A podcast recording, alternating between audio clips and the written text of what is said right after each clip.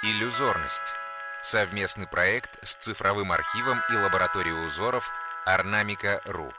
Рассказывает создатель архива Мария Лалейт.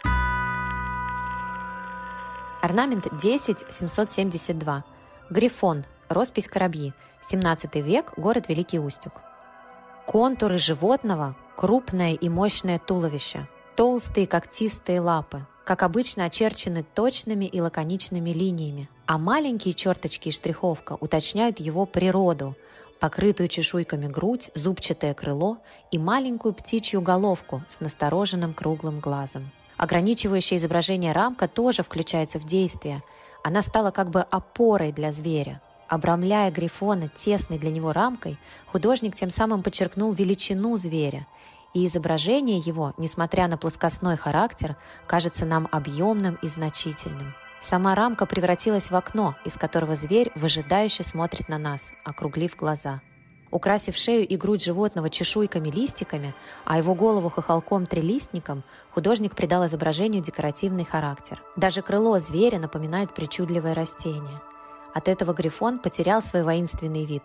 Он выглядит нарядным и забавным. Творческая ассоциация от нейромонаха Феофана, лидера одноименного древнерусского драм н проекта.